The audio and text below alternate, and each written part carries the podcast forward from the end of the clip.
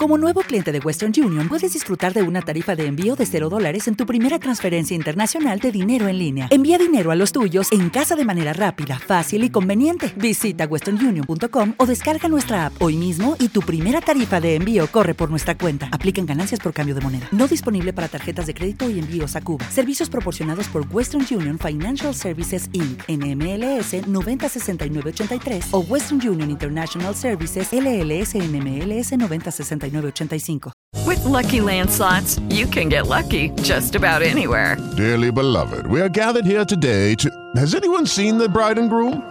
Sorry, sorry, we're here. We were getting lucky in the limo and we lost track of time.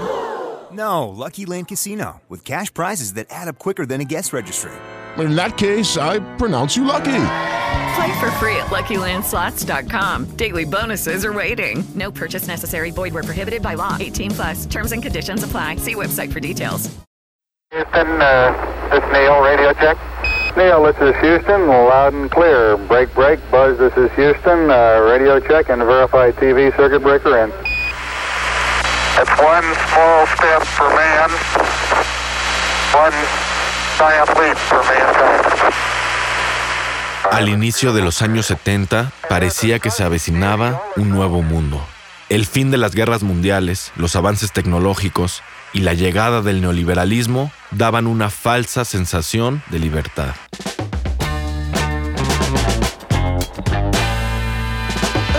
Pero la ilusión duró poco. Los movimientos de lucha ya no enfrentaron batallas globales, sino feroces dictaduras.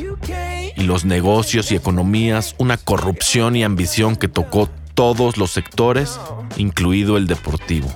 El fútbol moderno llegó con una FIFA renovada.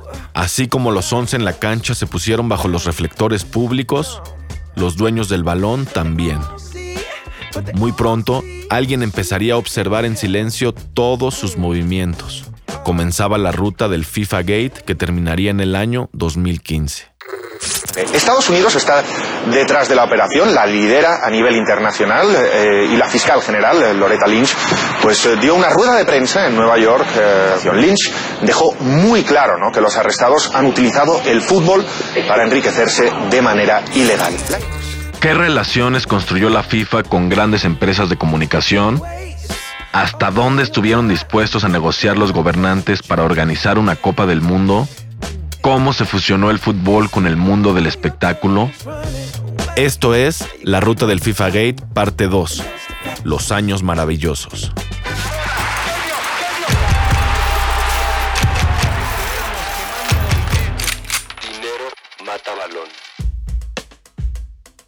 El último mundial de Jules Rimet al frente de la FIFA fue en Alemania 1974.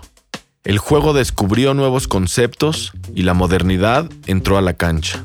Holanda compartió al mundo un nuevo sistema para mover el balón en los pies del ídolo Johan Cruyff. Nacía el fútbol total. But one player stood out from the crowd. Johan Cruyff was three times World Player of the Year and captain for club and country. El transformador del fútbol se presentó en el Mundial para demostrar que era el mejor jugador del momento. Cruyff perdería la final ante el local Alemania y sería su única participación en las Copas del Mundo. Fuera de la cancha, el holandés se reveló en un acto de resistencia frente a los grandes consorcios deportivos. El Playera 14 tenía un contrato de exclusividad con la marca deportiva Puma, rival comercial de Adidas, la empresa que vestía a la naranja mecánica. Cruyff, a diferencia de sus compañeros, jugó el Mundial con una playera icónica, con solo dos franjas en los costados. La camiseta es mía, argumentó Adidas. La cabeza es mía, respondió Cruyff. Eran tiempos donde el jugador de fútbol aún se encontraba por arriba de las grandes empresas multinacionales.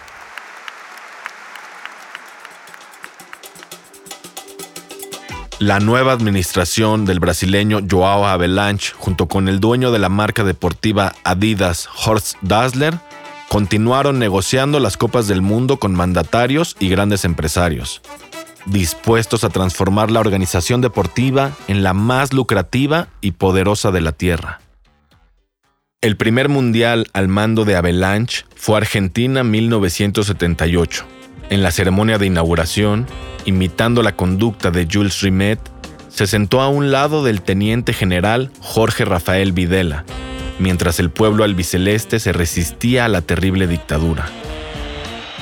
La palabra del excelentísimo señor presidente de la Nación Argentina.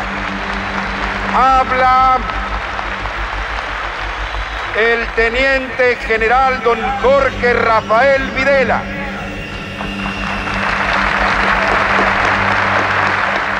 Declaro oficialmente inaugurado este onceavo Campeonato Mundial de Fútbol 78. Muchas gracias. En la Escuela Superior de Mecánica de la Armada se encontraban cientos de personas detenidas, secuestradas y torturadas por el régimen militar. Al mismo tiempo, en los hoteles de la ciudad, los ejecutivos de la FIFA se reunían cobijados por un ambiente de fiesta nacional.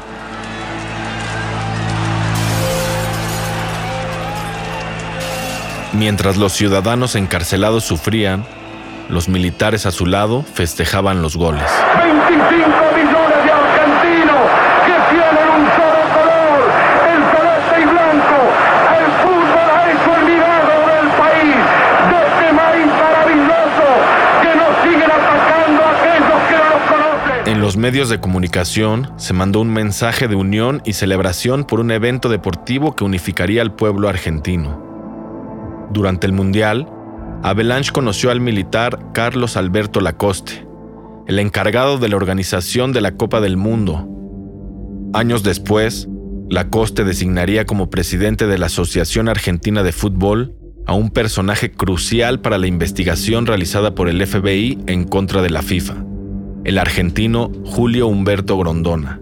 Pero quiero decirle que a Grondona, el que dijo, el que dijo eso, que lo que tengo puesto me lo gané trabajando. Lo que tiene puesto él se lo compró con la FIFA.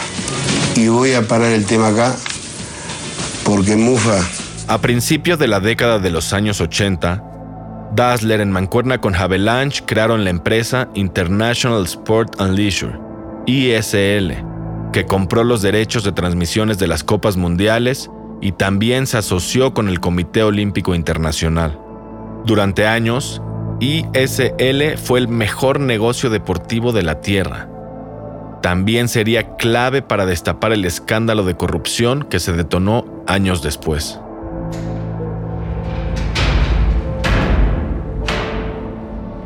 Ken Bensinger cuenta en su libro que los negocios con Avalanche se daban por debajo de la mesa. Dassler le pasaba los documentos al brasileño para que los firmara y el empresario deportivo se encargaba de todo lo demás. El presidente de la FIFA no cobraba salario, pero recibía cantidades gigantescas de billetes cada vez que plasmaba su autógrafo en algún documento.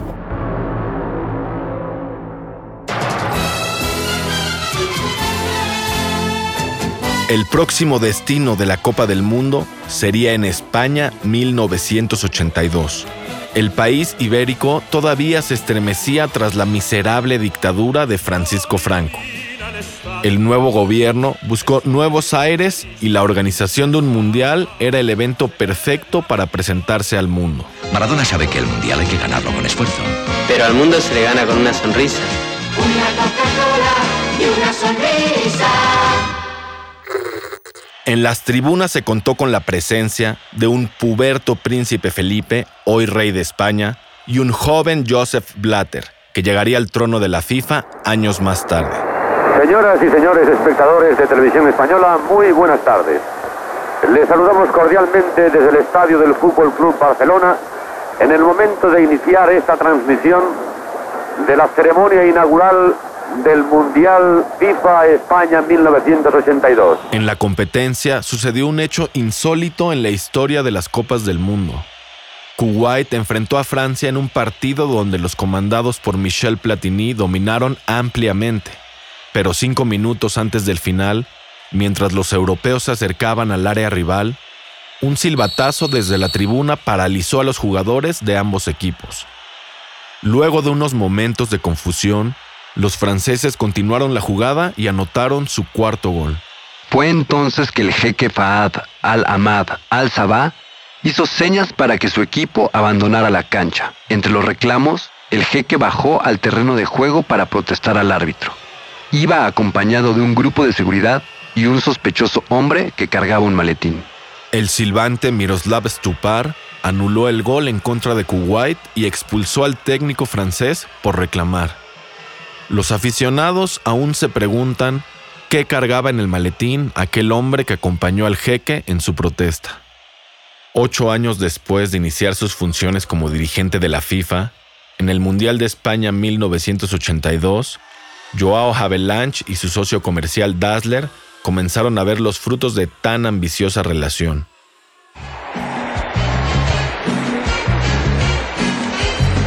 Para México 86, el dueño de Adidas compró la imagen de la competencia, coronando así un negocio más redondo que el balón oficial de fútbol. Para Hugo. Hugo intenta darse la vuelta. Hugo cubría con la pierna izquierda, le robaron el esférico. Hasta que toca otra vez.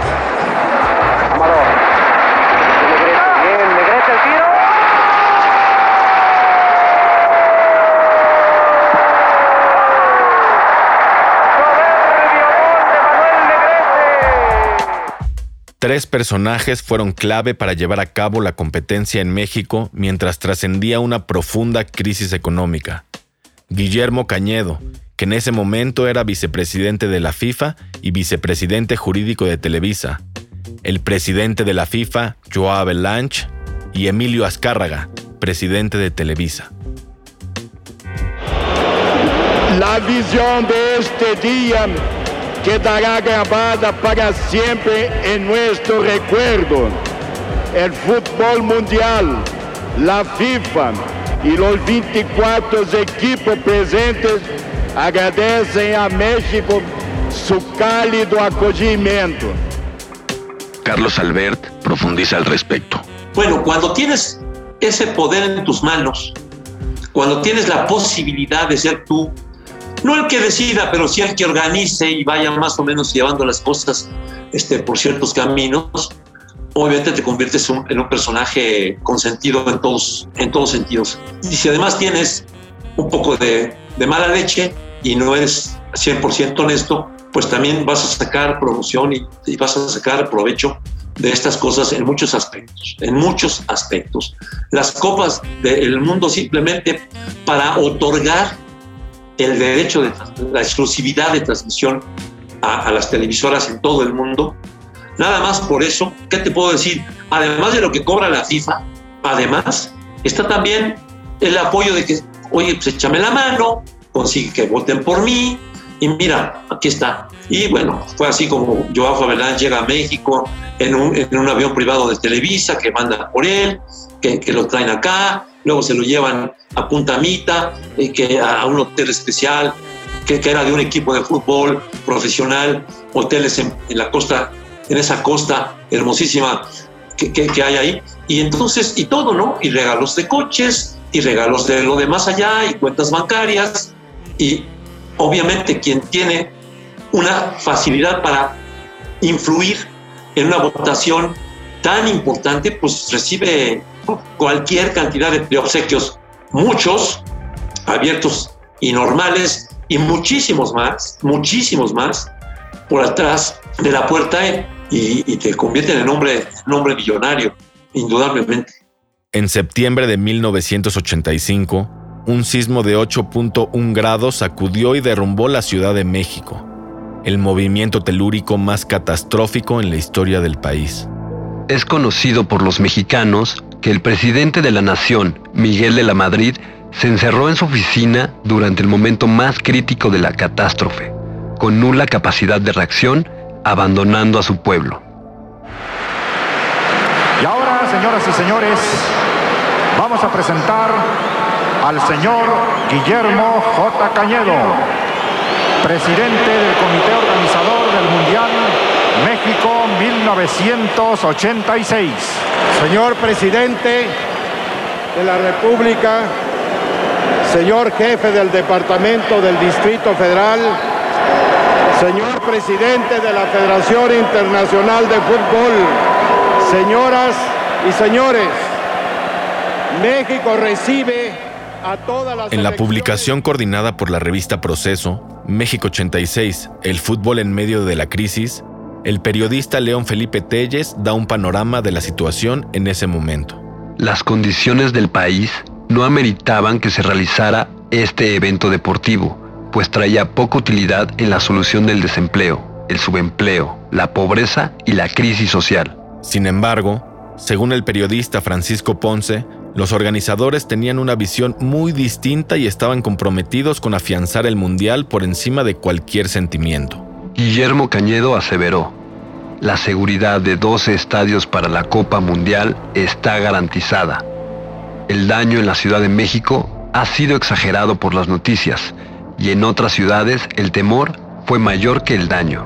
México 86 será sin lugar a dudas el evento deportivo con mayor difusión en la historia. En todo el mundo se le conoce ya como el Mundial de la Comunicación. Señor presidente, licenciado Miguel de la Madrid Hurtado, a usted nuestro profundo agradecimiento por el gran apoyo y confianza que le ha dado al comité organizador. El Mundial de México 86 se realizó entre críticas y exigencias. No queremos goles, queremos soluciones. Durante la inauguración en el Estadio Azteca, los asistentes reclamaron con una rechifla que duró más de siete minutos en contra del presidente de México, Miguel de la Madrid, y representantes de la FIFA.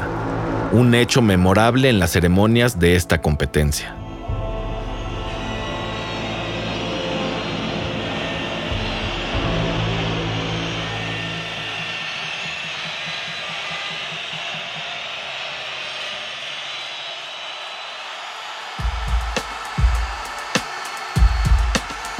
Los mexicanos disfrutaron en la cancha de futbolistas como Michael Laudrup, Michel Platini, Emilio Butragueño y Hugo Sánchez.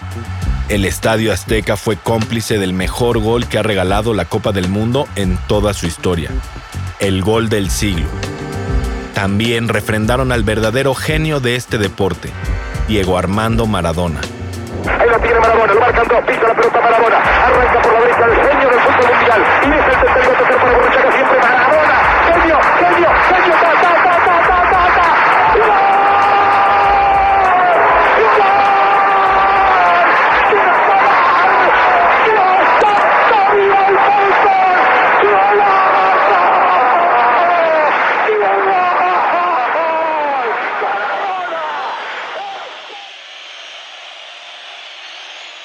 En Italia 1990 se celebró por segunda vez la Copa Mundial. Fue en este escenario donde la organización modificó el rumbo sobre el consumo del fútbol. Italia presenta a Adidas.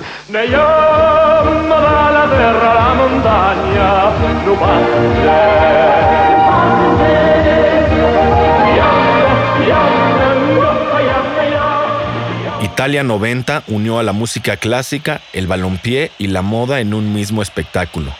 Durante la inauguración, modelos con ropa colorida desfilaron por los rincones del estadio Giuseppe Meazza.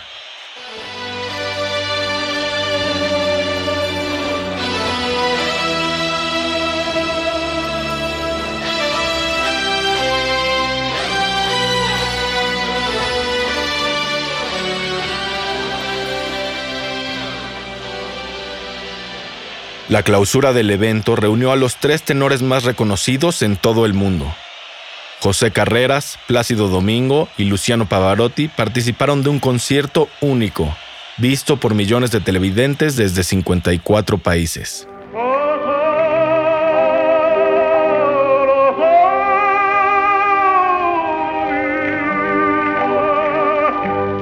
Ni los pocos goles marcados en toda la competencia pudieron apagar la euforia que mantuvo al mundo hipnotizado por las tres voces que se convertían en el disco de música clásica más vendido de todos los tiempos.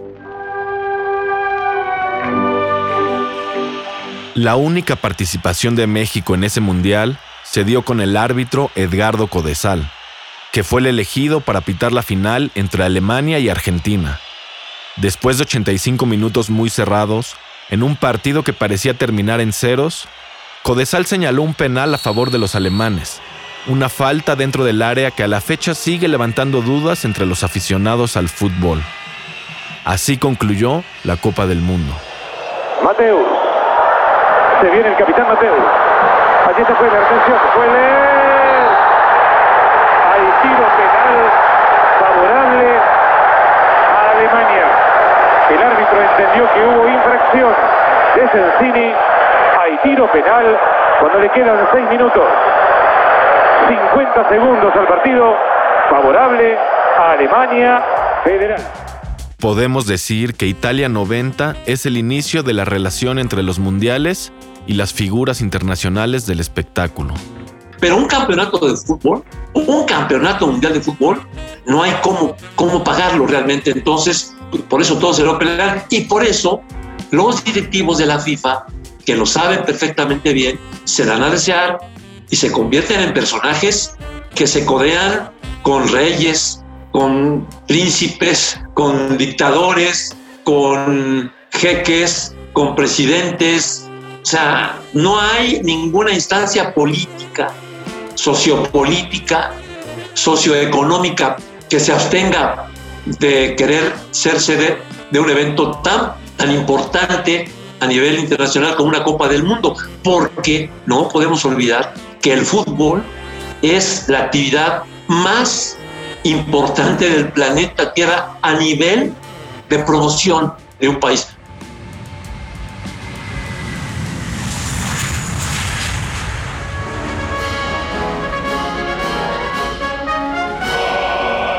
El inicio de la década tendría preparada una sorpresa para los dueños del balón.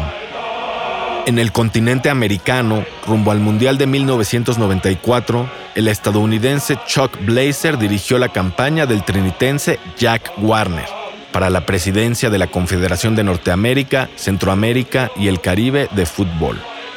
Era oficial. Estados Unidos entró a la cancha de juego. En abril de 1990, Warner derrocó al antiguo titular de México y poco después recompensó a Blazer al convertirlo en el secretario general de la CONCACAF. Fue el inicio de una relación fructífera para las aspiraciones de una confederación que hasta ese momento no contaba con gran capital económico. La FIFA inició la ruta criminal que culminó en el año 2015, cuando el Departamento de Justicia de Nueva York liberó órdenes de aprehensión en contra de altos funcionarios de la Federación Internacional de Fútbol Asociación. El fútbol penetra en todos los continentes, en todos los estratos sociales, en todos los idiomas, y, y entonces se ha convertido el fútbol en una unidad de promoción impresionante. En la última década del siglo XX y después de 90 años de la fundación de la FIFA, el deporte del balón y el mundo entero se encaminaban a un nuevo milenio. Se acercaba el final de los años maravillosos del fútbol. Comenzaba una nueva era.